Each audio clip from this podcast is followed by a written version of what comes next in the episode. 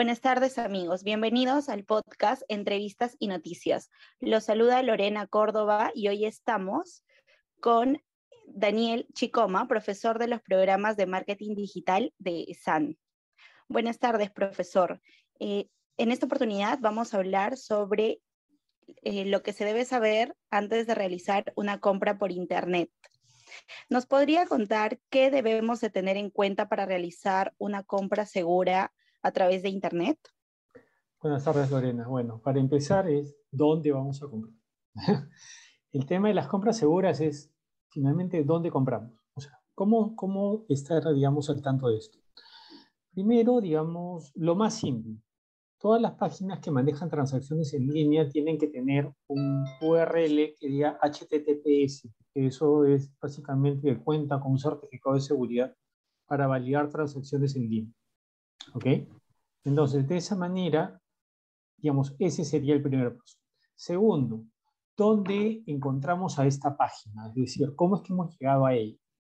Obviamente, si vamos a comprar, tenemos que tener en claro que sea tal vez una página ya conocida, o puede ser cualquiera de las tiendas por departamento o tiendas especializadas que se encuentran en Lima, a menos que quieras que te cite marcas. Luego también, ¿qué medios de pago están disponibles? ¿Ok? Entonces podemos, en función de lo que ellos ofrezcan, nosotros podemos tomar la decisión de hacer tal vez un depósito bancario, hacer una transferencia, hacer incluso un pago utilizando una billetera digital o en todo caso también utilizar la tarjeta de crédito.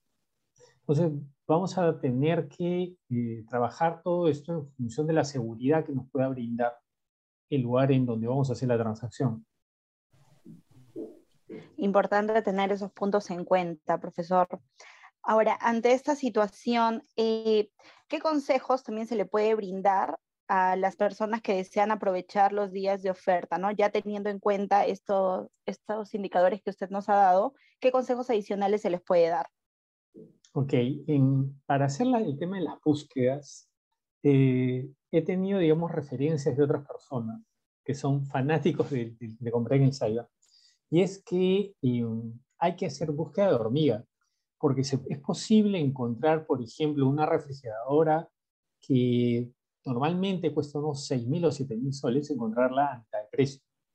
Entonces, es posible encontrar este tipo de ofertas, pero hay que pasar gran parte del día buscando entre las páginas que están, digamos, promoviendo este tipo de situación. Otra cosa que, tomar, que también hay que tomar en claro y en cuenta, mejor dicho, y es que, dadas los últimos eventos que ocurrieron en algunos centros comerciales en los que hubo errores en la pantalla y aparecieron, por ejemplo, productos a 35 o 40 soles, es que, según Indecopi, y esto ya quedó normado, es que cualquier eh, venta que se realice en estas circunstancias no va a ser legal, porque perjudica al, negocio. Porque entonces, si encuentran por ahí una cocina a 50 soles, pues consideren que este es un error de la empresa. Teniendo en cuenta esto que usted menciona del error, ¿por cuánto tiempo de repente pues el consumidor puede saber que esto es un error? Porque los días de cyber duran de 3 a 4 días y de repente pues dura todo este tiempo este, este es poco Probable, es poco probable que el error dure tanto tiempo. Eso sale a veces en 24 horas está solucionado. Ah, correcto, entiendo. No, no, no debe pasar más, tiempo que eso porque probablemente las, la empresa se dé cuenta al momento de ver que comienzan a elevarse, digamos, los, las ventas de una laptop que aparece figura como precio de lista a 49 soles. ellos se reconocer que hay un error.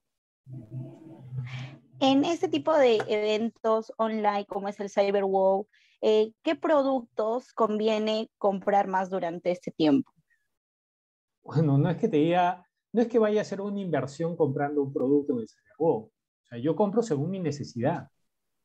Si tú tienes necesidad de comprar una laptop y la encuentras a buen precio, pues cómprala. Si tienes una necesidad de comprar una refrigeradora, algún electrodoméstico para el hogar, pues cómpralo. Si encuentras alguna oferta de muebles, pues haz lo propio. Entonces, esto de acá no es la recomendación de qué es lo que, eh, digamos, necesitas comprar, sino qué es lo que necesitas comprar para tu hogar y tienes el dinero para hacerlo sin endeudarte más de la cuenta.